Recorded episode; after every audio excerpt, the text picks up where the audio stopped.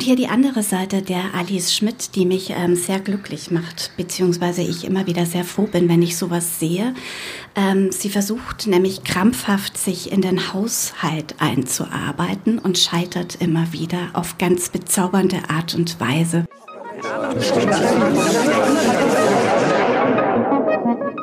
Podcast Burkhülshoff Center for Literature.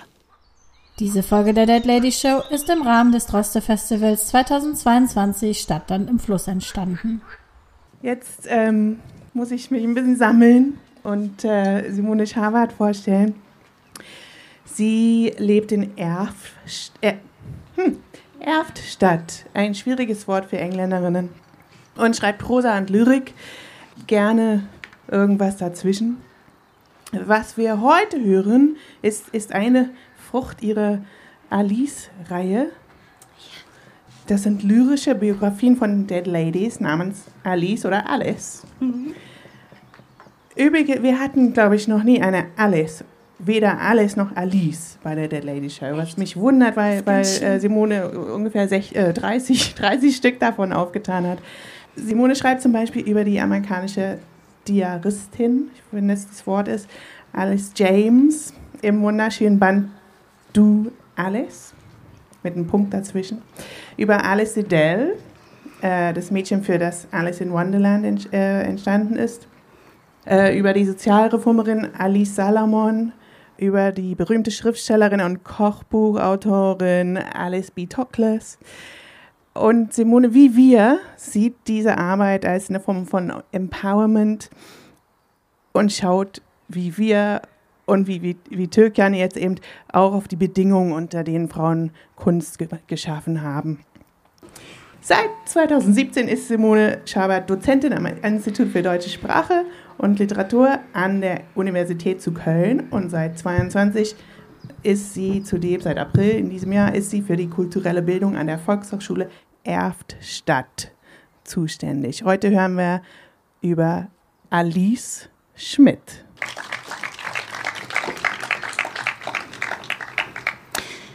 18.06. Neun wolkenbedeckt. 24 Grad. Post. 16 wolkenbedeckt. 27 Grad. Sehr heiß. Das passt zu heute. 18.06.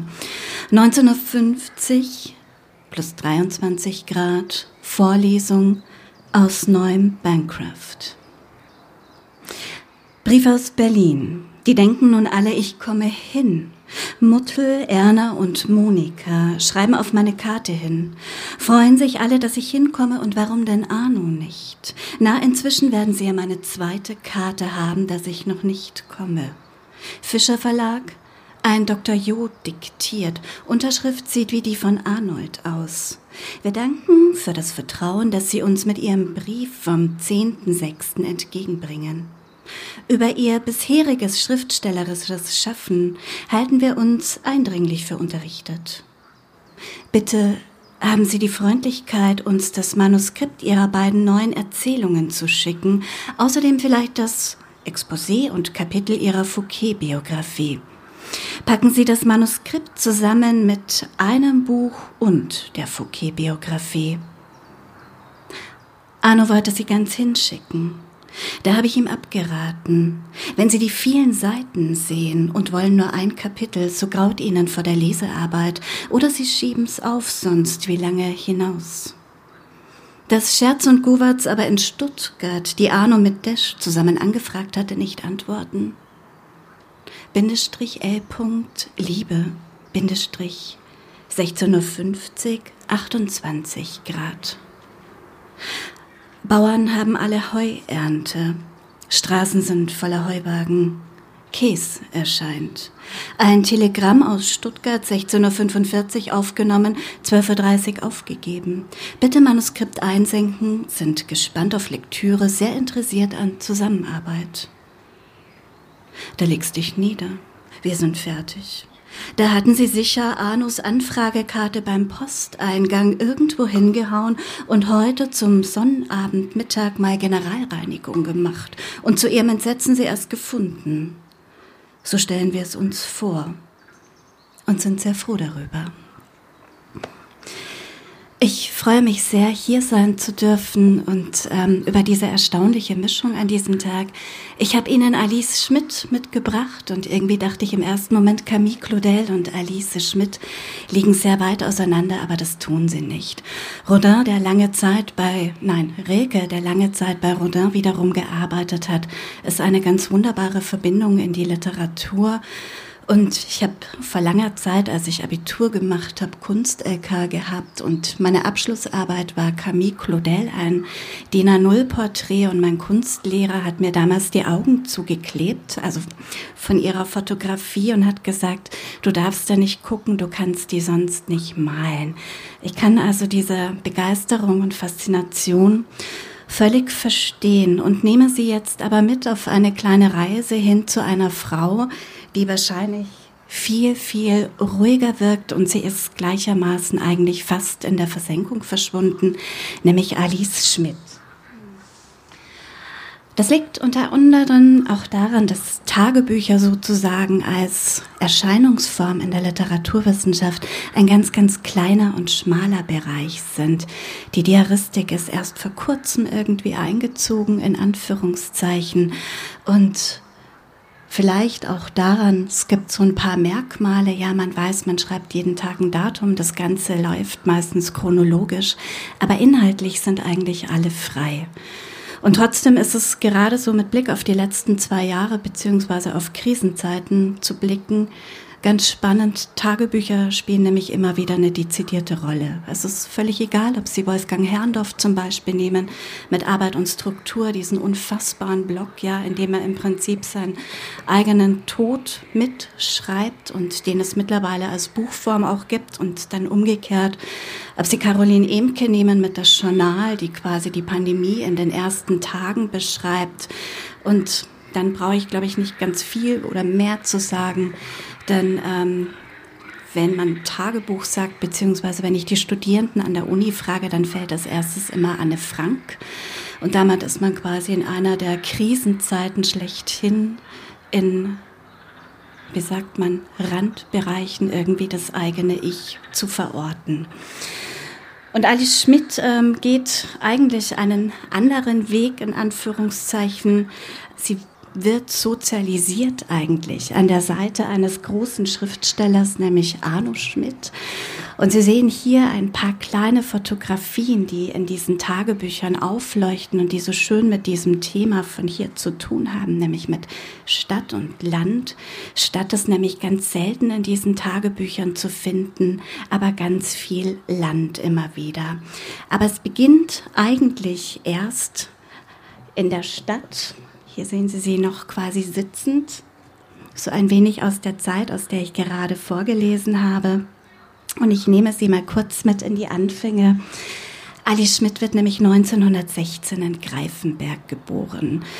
Ähm, sie wächst dort auf, sie macht etwas, was für Frauen damals noch typisch ist, in Anführungszeichen. Sie fängt an, in einer dortigen Fabrik zu arbeiten, in einer Textilfabrik. Ich bin gerade noch mal zusammengezuckt bei diesem dritten Kriterium, keine Faschistinnen, weil mir noch mal klar geworden ist, die Greifwerke, die Sie jetzt dann gleich noch mal sehen werden, die haben mit IG Farben auch zusammengearbeitet. Und wenn man sich so ein bisschen die Firmeneinträge anschaut, dann findet man ganz wenig zur Zeit des Nationalsozialismus. Wie auch immer, arbeitet Alice Schmidt da, wird ähm, erstmal in die kaufmännische Ausbildung geschickt. Und es ist quasi so ein wenig Klischee der damaligen Zeit. Auf der einen Seite und auf der anderen Seite tatsächlich ähm, diese Möglichkeit, ein wenig frei zu werden, auch. Wenn Sie Irmgard Coin oder Mascha Kaleko sich ein wenig vor die Augen holen, die typische Stenotypistin der damaligen Zeit oder Sekretärin zieht quasi in die Literatur erstmal ein mit Gilgi oder das kunstseidene Mädchen. Und ähnlich ist es ein bisschen mit Alice Schmidt, die quasi hier eine erste Anstellung findet. Die Greifwerke gehören damals mit ähm, zu den größten Textilbekleidungswerken jetzt schon im Deutschen Reich sozusagen. Sie sind mittlerweile in Bamberg ansässig. Das ist echt spannend, sich nochmal Firmengeschichten anzugucken. Das nur so on fly nebenher. Und hier finden Sie quasi so ein ganz typisches Zeugnis der damaligen Zeit, dass Alice Schmidt noch beschert oder bescheinigt sozusagen, dass sie ihre Aufgaben dort als kaufmännische Sekretärin ganz wunderbar erledigt eigentlich. Sie ist mit vielen Lehrlingen zugange, macht alles gut zur Zufriedenheit und dann quittiert sie in Anführungszeichen den Dienst, um Arno Schmidt zu heiraten. Sie sehen hier die beiden. Es gibt ähm, über Arno Schmidt reichlich Bildmaterial, über Alice Schmidt leider relativ wenig. So ist es oft und das wird Ihnen die Geschichte gleich auch ein wenig erzählen. Die beiden richten sich in Greifenberg gemeinsam ein. Das ist die Wohnung, wo die beiden erstmal leben werden. Und dann wird es ähm, quasi auch schon drückend und spannend, denn ähm, Alice Schmidt, 1916 geboren, jetzt etwas über 20 Jahre alt. Wir bewegen uns also zusehends in der Zeit des Nationalsozialismus und dann auch mit dem Ausbruch des Zweiten Weltkriegs in Kriegszeiten. Und Arno Schmidt, den ich heute immer nur so ein bisschen erwähne, wird früh in Norwegen stationiert und Alice Schmidt ist erstmal eigentlich alleine zu Hause. Und sie macht etwas, was sehr eigentümlich ist. Ähm, also sie quittiert erst den Dienst und dann fängt sie wieder zum Arbeiten an. Sie muss nach kurzer Zeit auch quasi in den Dienst gehen. Es ist Wehrdienst mehr oder weniger, den man dort in der Bekleidungsindustrie zu absolvieren hätte. Sie unterzeichnet 30 Stunden und beschließt aber, dass sie immer erst ab nachmittags zu arbeiten beginnt. Und 30 Stunden quasi erst ab Nachmittag ist immer noch einiges. Und vormittags fährt sie also an den See oder legt sich hier in den Vorgarten. Man kann sich vorstellen, dass es, ähm, also Sie müssen sich vorstellen, 1939, 1940 nicht unbedingt gern gesehen war. Und wenn man so die Stimmung dieses Denunziantentums hören will, dann kann ich auch nur noch mal Irmgard Coin an dieser Stelle empfehlen. Nach Mitternacht, das ist sehr großartig, wie sie genau dieses diese Stimmung beschreibt, was Leute quasi den anderen dann einen Vorwurf machen werden. Das Erstaunliche ist eigentlich, dass zu diesem Zeitpunkt dann schon sichtbar wird, dass sie eigentlich in einem kompletten Gefüge lebt mit Arno Schmidt.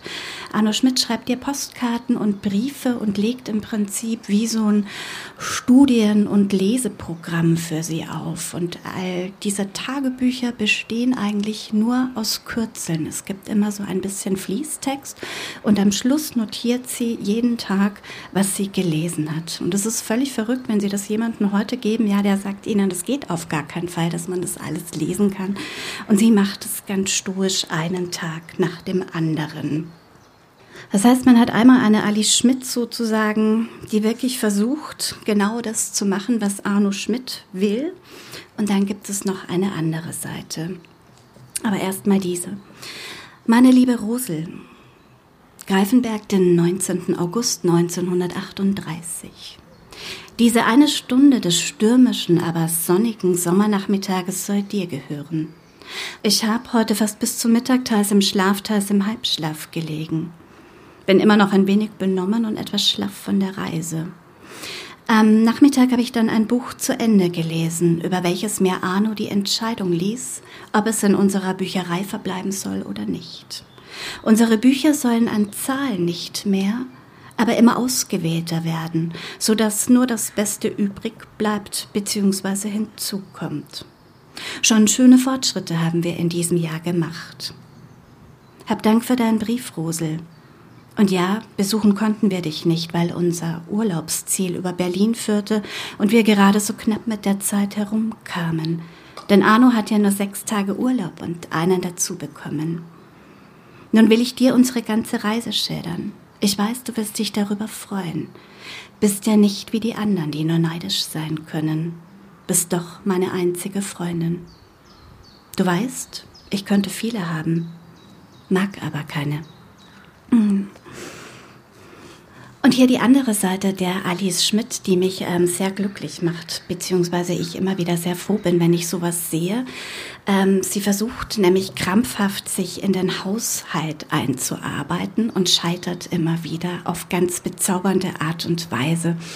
Und es gibt einen wundervollen Film über die Hours, wo quasi Julian Moore irgendwann dasteht und völlig ähm, fertig ist, weil sie keinen Kuchen backen kann und denkt, die Welt bricht zusammen und am Schluss wandert sie in eine Bibliothek aus und ich hatte jahrelang Angst, dass quasi bei jedem Kuchen es für mich bedeutet, ich wandere in eine Bibliothek aus und viel mehr Angst hatte ich, weil ich nicht wusste, ob ich das eigentlich ganz toll finden würde.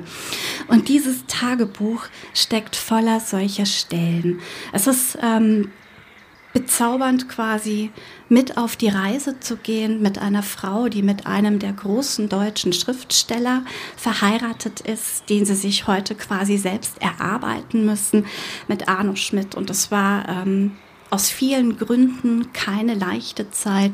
Noch dazu er zu diesem damaligen Zeitpunkt noch gar nicht richtig zum Schreiben begonnen hatte, beziehungsweise noch gar nicht in der Öffentlichkeit gelandet war. Das heißt, es ging ganz viel darum auch, wie kann man Geld verdienen, wie kann man sich über Wasser halten, diesen Krieg überleben. Und dann gibt es hier immer wieder so Aufzeichnungen von Menülisten, ja, die nochmal irgendwie deutlich machen, was es zum Essen gab, wenn man mal irgendwie unterwegs war. Und man sieht sieht, ähm, wie viel Wert in Anführungszeichen ein normal überlebter Alltag war.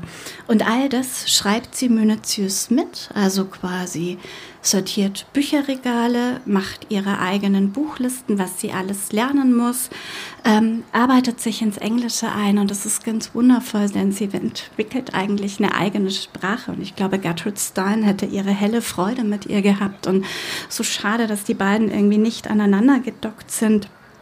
Ähm, und dann muss sie Schach lernen, weil Arno Schmidt für sein Leben gerne Schach spielt.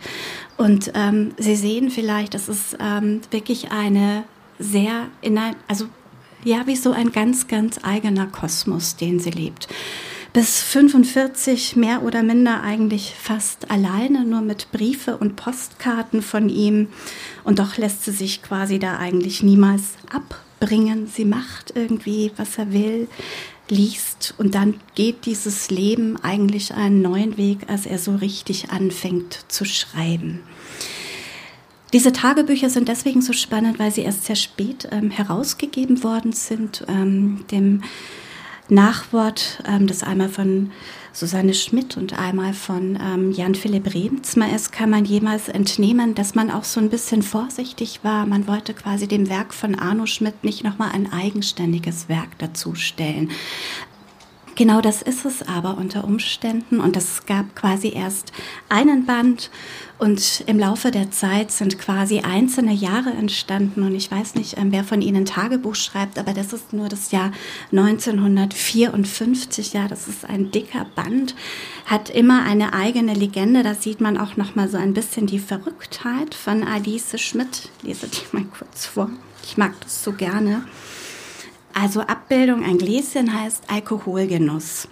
Ähm, Quadrat, Schachspiel. Sternchen, Schneefall.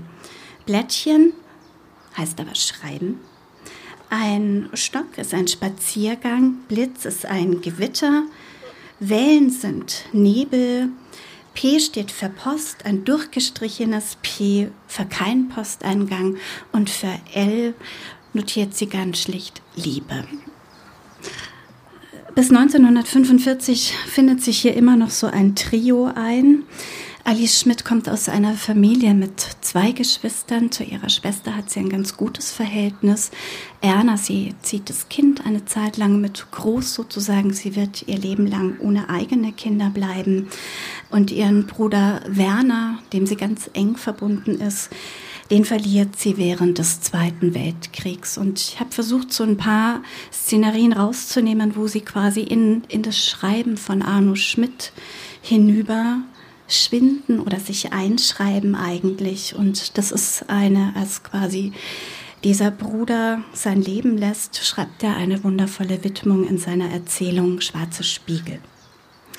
Wissen Sie, dieses Buch ist für Werner Murawski geboren den 29.11.1924 in Wiesa bei Greifenberg am Gebirge. Gefallen am 17.11.43 für Smolensk. Wie unschwer zu errechnen, noch nicht 19 Jahre alt. Und er der einzige Bruder meiner Frau, der letzte, mit dem zusammen ich jung war. O, auf der Flussscheib entstand Schwarz und Gelächter, Himmel mit Wolken beschrieben. Zartbreite Schlagergesang aus dem treibenden Boot. Das passt wunderbar hier.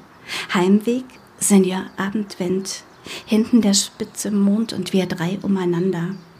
Du, ach, Alice und ich. 27 wäre er heute. Und bereits wieder schwatzt jede Pate von gemeiner Wehrpflicht. Hm, was? Kammerknechte, Kobold und Eule. Was krallt ihr die Pocher nicht fort? Denn Werner schläft. Und dann beginnt eigentlich eine Reise in die Einsamkeit. Ich glaube, anders kann man es irgendwie nicht nennen. Die beiden ziehen um von Greifenberg nach Gau-Bickelheim.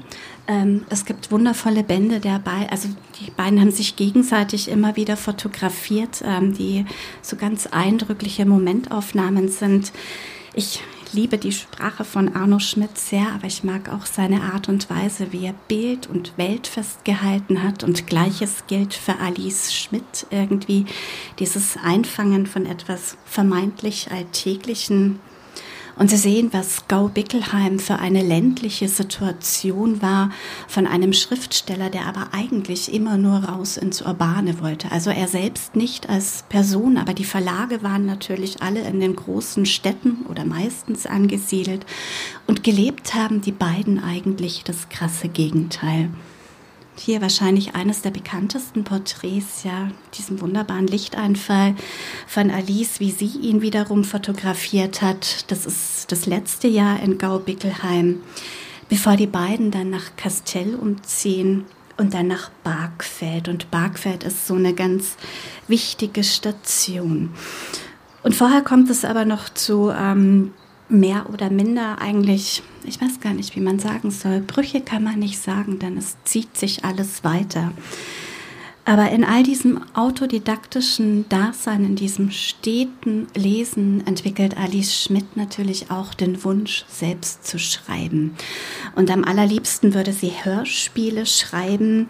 Und ähm, es gibt in diesem Tagebuch immer wieder Szenen, wo er ganz deutlich sagt, beziehungsweise sie festhält, dass er es ihr verbietet, beziehungsweise dann ihr mit auf den Weg gibt, welches sie dann genau schreiben soll und dann auch wiederum sagt, das ist doch eigentlich unglaublich, dass eine Schriftstellergattin noch andere lebende SchriftstellerInnen liest und sie wiederum sagt, wieso sei doch froh, das ist doch ganz gut, ja, schult mich quasi für deinen Blick. Und eines dieser eindrücklichen Zitate ist, Arno knickt mir wieder meine Flügel. Sie sehen hier Bargfeld, falls Sie sich quasi mal ein bisschen was für zu Hause basteln wollen. Da kann man diesen Ort ähm, mitnehmen und ähm, entwickelt so ein Gefühl dafür, was es bedeutet, ein Häuschen vielleicht vor sich zu haben, nur mit Büchern und mit ganz viel Einsamkeit, die ausschließlich eigentlich diesem Schreiben gewidmet ist. Alice Schmidt schreibt bis 1956 diese Tagebücher bis zum 3. Juli genauer.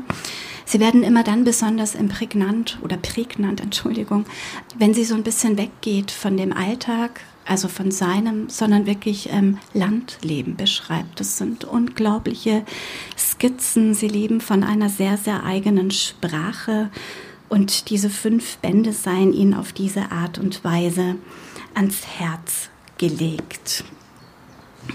Sie werden feststellen, dass Katzen darin eine ganz, ganz große Rolle spielen. Und gegen Schluss, in Anführungszeichen, ähm, entscheidet Alice Schmidt sich, den Kontakt weiterhin zur Öffentlichkeit für Arno Schmidt zu halten. 1973 nimmt sie für ihn den Goethe-Preis der Stadt Frankfurt gegen 1981 gründet sie die Arno Schmidt Stiftung, dank derer man quasi all dieses Material auch ähm, einsehen kann, zusammen mit Jan Philipp Remzmar. Und was sie aber nicht macht Zeit ihres Lebens, sie kümmert sich nicht um ihr eigenes Werk, was ähm, vielleicht traurig ist. Auf der anderen Seite haben sie die Möglichkeit, immerhin diese Tagebücher zu lesen.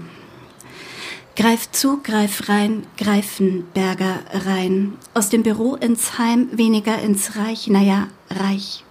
Ein Aus fürs Büro fürs eigene Gehalt.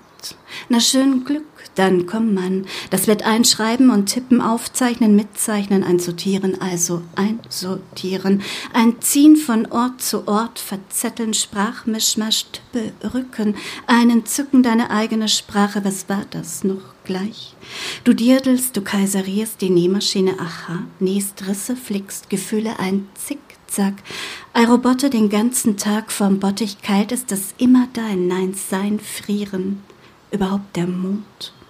Und du schreibst mit, bist Chronistin der Ehe, führst Tagebuch, fürstes Spazieren durch euer All vorbei an Pocahontas und all den Inseln, den Republiken gelehrt, Acher. Zeichnest minutiös mit, entwirfst dein eigenes System aus Zeichen, Kürzeln und Einsamkeit. Ei, lese gleich weiter, durchsehen, immer weiter, Zug um Zug, alles in Schach. Wer hält hier wen? Schreibergebühren. So also nennt er das, nein, dich. Schreiberchen, schreib zu, schreib rein. Ich danke Ihnen.